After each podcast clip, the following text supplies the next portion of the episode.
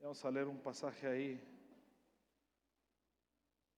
Hebreos 12, verso 14. Hebreos 12, verso 14. Y puestos en pie leemos ese versículo. Oramos y luego entramos en acción, ¿vale? Hebreos 12, verso 14 dice, esfuércense por vivir en paz con todos y procuren llevar una vida santa, porque los que no son santos no verán al Señor. Otra versión dice, sin santidad nadie verá al Señor. Lo leemos juntos, una, dos, tres. Esfuércense por vivir en paz con todos y procuren llevar una vida santa, porque los que no son santos no verán al Señor. Padre, honramos tu palabra. Por eso, puestos de pie, decimos, amamos tu voz. No solo queremos, Señor, leer algo escuchar algo, queremos que tu voz nos forme, nos transforme, nos cambie, nos moldee. Y que esta mañana, Señor, lo que vas a sembrar, así como lo leímos ahorita, que la semilla que plantas en nosotros también sea para el beneficio de otros. Lo haces a veces, Señor, o muchas veces a través de lo económico, de recursos, pero muchas otras veces más también lo haces a través de tu palabra, Señor, trayendo a nosotros semillas que producirán un efecto, Señor, para el bienestar de muchos alrededor nuestro. Pero hoy queremos que nuestras vidas sean para tu gloria, así que en este momento decimos somos tierra fértil, tierra lista para tu palabra, en el nombre de Jesús. Amén. Tome su lugar, por favor. Muchas gracias.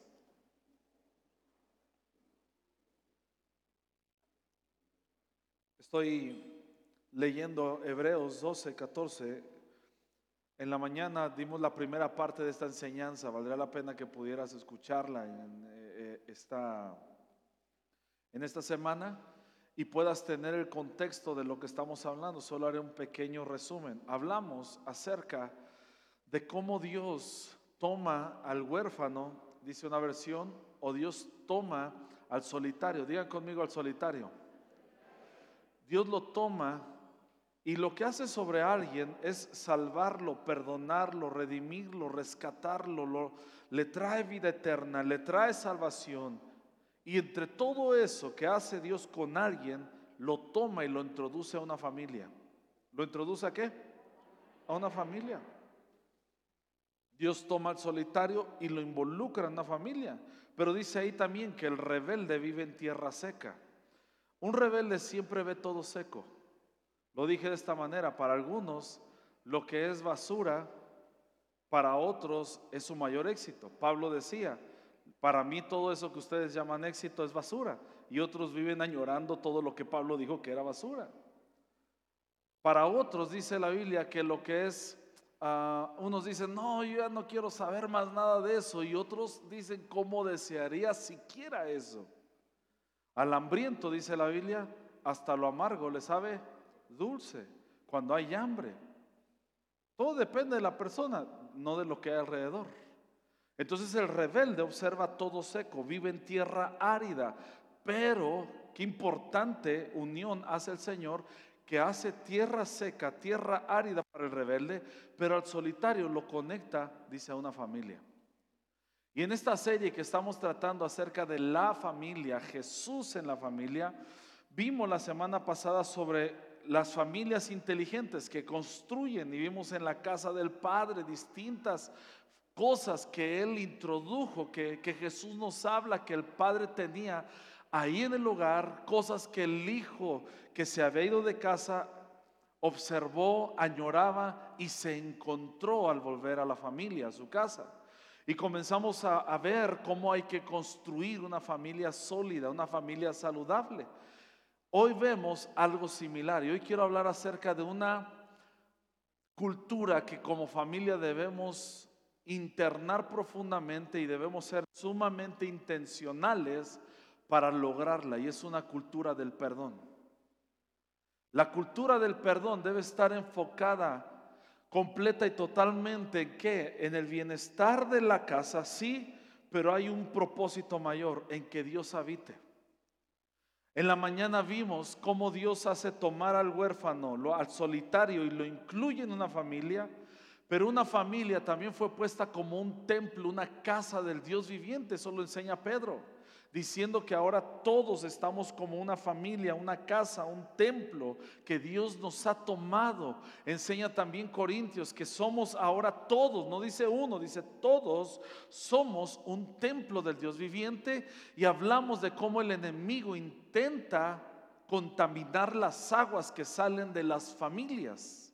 Estas aguas que fueron puestas para sanidad, para medicina, para que viva, para que haya fruto, el enemigo no puede frenarlas, no puede detenerlas porque eso sale de cada uno de nosotros en familia, pero lo que sí puede hacer es contaminar estas aguas. Ahí está el Señor hablándonos, diciendo amén a ello. Hasta pensé que era yo, ¿verdad? Ya todos traemos ahí.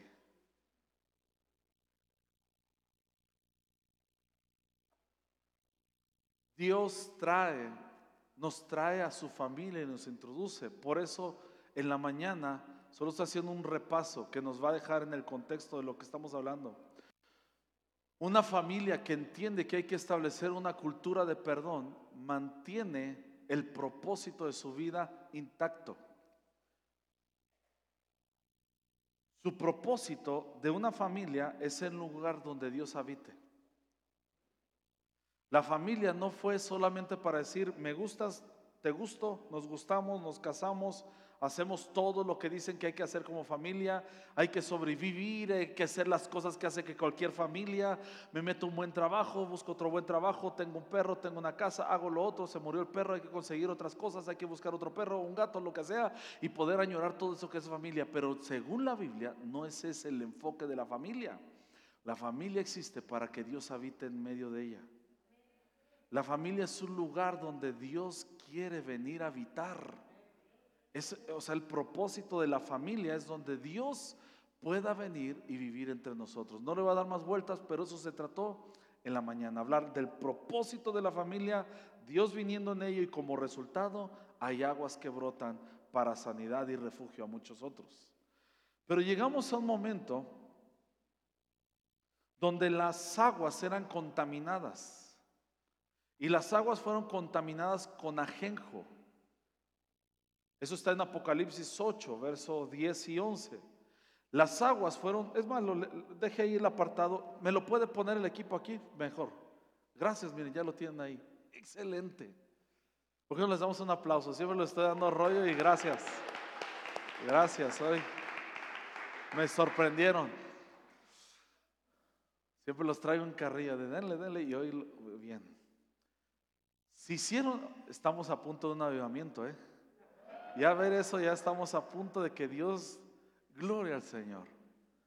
El tercer ángel tocó la trompeta y cayó del cielo una gran estrella ardiendo como una antorcha y cayó sobre la tercera parte de los ríos y sobre las fuentes de las aguas. ¿Qué? Verso 11. El nombre de la estrella es ajenjo y en la tercera parte de las aguas se convirtió en ajenjo. Y muchos hombres murieron a causa de esas aguas porque se hicieron amargas. Se hicieron amargas esas aguas. Reitero, la familia, el propósito de la familia de Dios es un lugar donde Él habite. Como resultado es que brotan aguas de su interior. Por eso tú dirás, pastor, entonces la familia debe ser hombre y mujer, obviamente, ¿o no? Claro. Entonces, pero si en mi caso venimos y no, no está papá, se quedó solo mamá, ¿qué hacemos con eso? Ya no es una familia. El propósito de la familia es que Dios habite. Si está mamá solamente, o si está papá solamente, el propósito de esa familia es que Dios habite. Sencillo. Y ahí es donde se establece el propósito. De ahí brotan aguas. El enemigo no puede detener esas aguas de sanidad, de salvación, etcétera, pero sí puede contaminarlas con amargura. En Hebreos 13, ahora sí volvemos, en el verso 14, El apóstol está diciendo, esfuércense por vivir en paz con todos. Esfuércense por vivir en paz con todos. No es algo que le corresponde a Dios hacerlo, es algo que nos corresponde a nosotros hacerlo. Y procuren, dice, llevar una vida santa, porque los que no son santos no verán a Dios. Lo que nos está diciendo aquí es que nosotros tengamos todo el esfuerzo, procuremos, hagamos todo lo que esté a nuestro alcance para que podamos tener una vida sin mancha. Porque quien tiene una mancha dice que no verá a Dios. Ahora, eso está claro, es un versículo muy conocido. Sin santidad nadie verá al Señor, lo entendemos. Pero ese versículo nos está diciendo, viene del resultado de decir, procuren o esfuércense, mejor dicho, esfuércense por vivir en paz con todos. Y luego dice, vivan una vida santa. ¿Qué no se habla? Haz todo lo que esté a tu alcance para vivir en paz, porque si no, son manchas que te impiden ver a Dios. estoy explicando? Procura vivir en paz con... No, dice esfuércense. Esfuércense por vivir en paz con todos. Procuren vivir una vida santa. No te manches. Verso 15. Cuídense unos a otros para que ninguno de ustedes deje de recibir qué? La gracia de Dios. Tengan cuidado de que no brote ninguna raíz venenosa de amargura, la cual los trastorne a ustedes y envenene a muchos. Esfuércense por vivir en paz. Procuren vivir una vida santa. Cuídense unos a otros para que no crezca ni una raíz de amargura. Las gentes más trastornadas en 21 años de ministerio son personas amargas.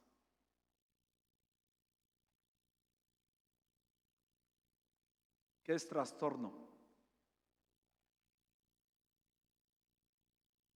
Pregunto, ¿qué es trastorno? Mal de sus facultades. ¿Qué más es trastorno? Gracias.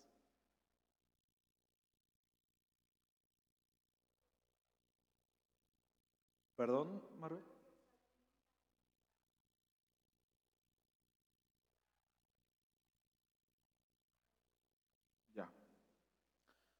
Algo que obstaculiza o limita para que pueda caminar como una persona normal. Muy bien, ¿qué más es trastorno?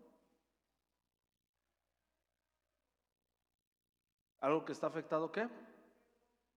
Del original. Muy bien. ¿Qué más es trastorno? Sí, adelante.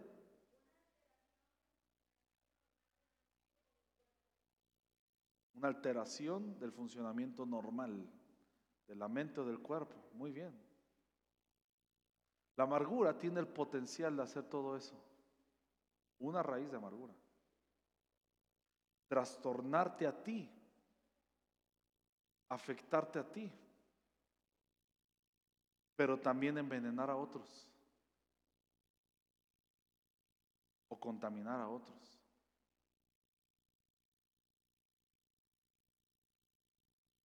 Cuando el enemigo sabe que el propósito de una familia es ser medicina, salud y bienestar, lo que va a querer hacer es contaminarlo con amargura para que esa familia comience a trastornarse. Es muy fácil ver una familia que está trastornada. No siempre está toda dividida, pero hay trastornos.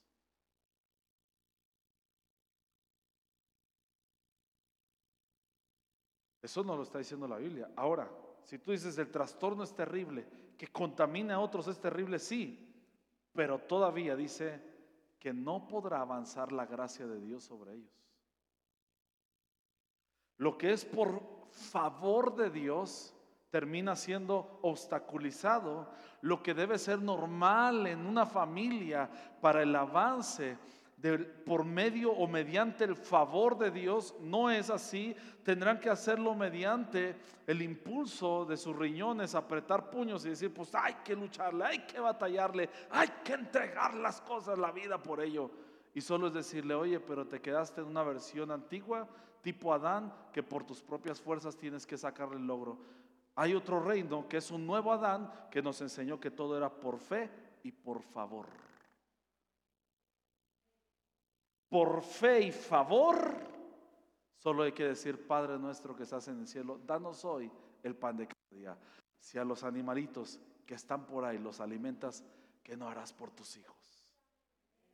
Eso es con el nuevo Adán. Con el antiguo, hay que darle, hay que moverle, hay que promocionarse, hay que buscarle, hay que hacerle. Y por ahí no va. ¿Por qué sucede? Porque la gracia de Dios ha dejado de operar sobre sus vidas y viven bajo este contexto trastornado que tienen que buscar por sí mismos y no por el favor de Dios. La gente más desanimada, o mejor dicho, la gente desanimada es gente trastornada, porque no está en el funcionamiento normal de su vida. Ah, estamos tranquilos, ¿verdad? Y luego nos da un ejemplo, verso 16. Asegúrense de que ninguno sea inmoral ni profano. Digan conmigo, inmoral ni profano. Como Esaú que cambió sus derechos de primer hijo varón por un simple plato de comida. ¿En qué momento Esaú fue inmoral o fue profano? Yo nunca lo veo metiéndose al templo haciendo algo profano, agarrando algo y profanando el templo. No, pero aquí lo, la Biblia lo señala como profano inmoral. ¿Por qué? Yo no veo a, Esaú teniendo actos inmorales en el sentido perspectiva que tenemos nosotros. Pero ¿qué era inmoral y profano? ¿Qué es para la Biblia? Sencillo, fue alguien que, a ver, estamos aquí, fue alguien que cambió sus derechos de primer hijo varón por un simple plato de comida. A eso se le llama inmoral y profano porque comenzó a trastornarse en Esaú, alguien trastornado que ya no podía medir lo valioso e importante, lo que era prioridad para Dios, para él ya no lo fue. Para él era importante su prioridad como una necesidad básica de comer, porque dice la Biblia que tenía hambre. Pero él vio como prioridad su deseo por encima de la prioridad de Dios. Por eso el ayuno nos ha ayudado en este año en cambiar cosas. Muchos dirán, no, es que del ayuno salieron cosas, sí, pero salen cosas donde cambia esto, donde es ya lo, profano salió de mí, porque yo más bien fue al revés. Quité mi deseo, mi placer de querer comer porque tengo hambre para buscar lo que Dios está deseando y su placer. Eso es el ayuno, el verdadero ayuno. Pero cuando dice Saúl, yo ya no quiero este, esto que dice primogenitura, no me importa, yo, yo, yo traigo hambre, denme un platito ahí de lentejas. Que hubiera dicho, lentejas no puede ser, Saúl, lentejas y habas, no, otra cosa. ¿A cuántos les gustan las lentejas? ¿A quién no les gustan las lentejas?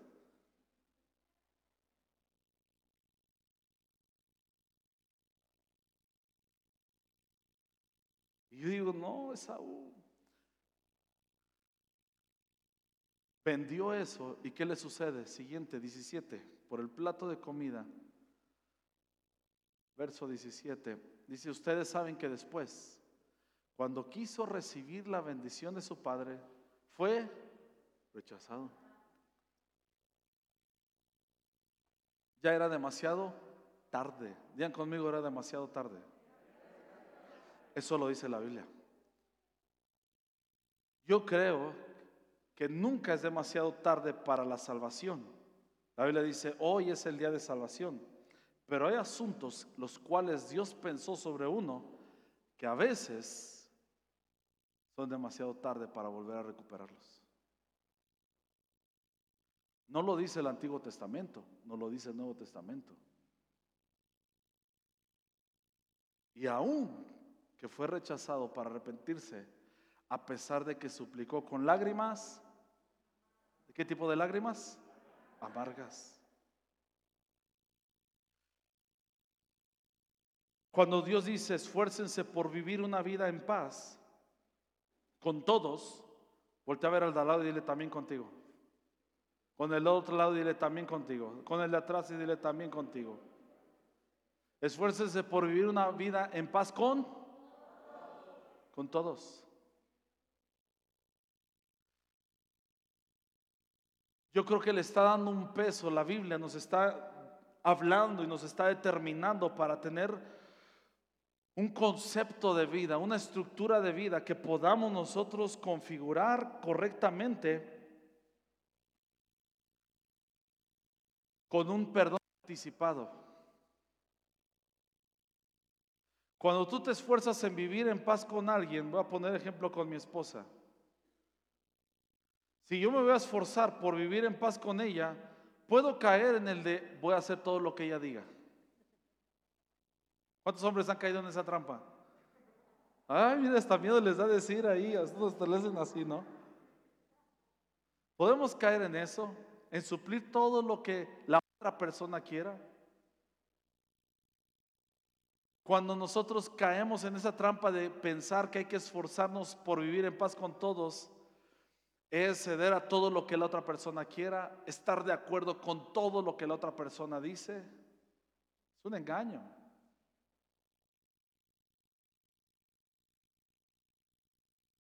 Un peor engaño de ese segundo es pensar que yo estoy bien y solo porque la otra persona no está de acuerdo conmigo decir no va a caer en esa trampa aunque yo me quede así. ¿Me expliqué? O los, si los confundí, qué bueno. Si aprendieron es mejor, ¿no? Esfuércese por vivir en paz con todos. Es también puede caer en la trampa de decirte vamos a vivir en paz. Pero hay de ti que me hagas algo. Hay de ti que tú me digas algo. Hay de ti porque yo me puedo sentir. ¿Creen que puede hacer eso de esfuerzos de vivir en paz con todos? No, ¿verdad? Como que es raro. ¿Les puedo sugerir una que me parece? Es como, creo que va más este formato en como Jesús nos enseñó que es la vida. Diciendo Él, que cuando oremos, oremos Padre nuestro que estás en los cielos, santificado sea tu nombre, etc. Y dice al final, perdona nuestras ofensas como nosotros perdonamos a nuestros ofensores. ¿Estamos aquí? Imagínate cada mañana una persona que se despierta diciendo, Señor, perdóname, así como yo he perdonado. Tu perdón el perdón de Dios hacia ti y hacia mí es proporcional al perdón que otorgamos a los demás, no al revés. Tu motivación es por cómo Él te perdonó y porque anhela su perdón. Pero cuanto tú perdones a los que están, eres perdonado con Dios. Entonces, sugiero esto. Imagínate a alguien que cada mañana se despierta y dice, Padre, perdóname así como perdono a los demás. Yo creo que está anticipando una vida de perdón. Él no sabe, o bueno, yo, perdóname como he perdonado a los demás. Yo no sé qué ofensa ella me vaya a traer hoy. Hasta sentir la unción. Yo no sé qué ofensa me vaya a traer ella hoy, pero yo ya la perdoné esta mañana. Porque yo no quiero vivir una vida que contamine a otros, me trastorne, me impida vivir en la gracia de Dios. Así que anticipo los asuntos, Señor, esta mañana solo te digo, venga tu reino, santifica tu nombre, danos hoy el pan de cada día y hoy perdono a todos los que me ofenden. ¿Qué no es semejante a lo que dice Proverbios? Honrales al hombre, pasar por alto la ofensa. Yo sugiero que hay que comenzar una vida anticipada, genuina, donde cada mañana podamos despertar y decir, me voy a esforzar por vivir en paz con todos. De una vez, es más, de una vez los perdono a todos ustedes. Hoy vine esta mañana y le dije, Señor, perdona a todos los de la iglesia. Así que si usted me hace algo, yo ya le perdoné anticipado. Y usted dice, ah, pues entonces ahora sí vamos a agarrar. Allá usted. Allá usted. Me he negado. Cuando tú y yo vivimos en una cultura de perdón, es negarme a darle la influencia a ese espíritu de amargura que gobierne mis pensamientos y mi conducta. ¿Me expliqué? Cuando tú y yo metemos en nuestras familias una cultura de perdón, perdón pronto y perdón profundo, Estamos enseñándoles a nuestros hijos, a nuestros padres, estamos enseñando a todos los que nos rodean a vivir una vida que en primer lugar es conforme al reino de Dios y a una vida que le está impidiendo el acceso a controlar los pensamientos al corazón y que gobierne ese espíritu de amargura. ¿Cuántos enojones hay aquí? Hay varios. ¿Cuántos dicen en mi familia eran enojones, peleoneros, bravucones, pendencieros, chismoleros, etcétera? ¿Cuántos? Pues todos, ¿verdad?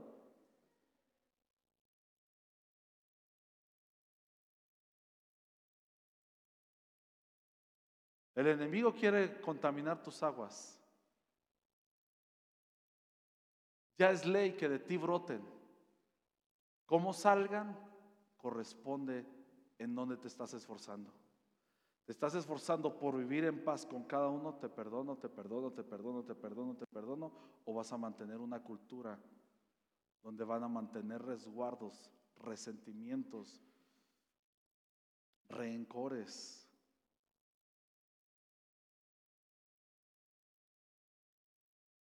Hace que fue seis meses atrás, octubre, septiembre, que pensamos en esta serie y que contemplamos hablar del perdón hoy.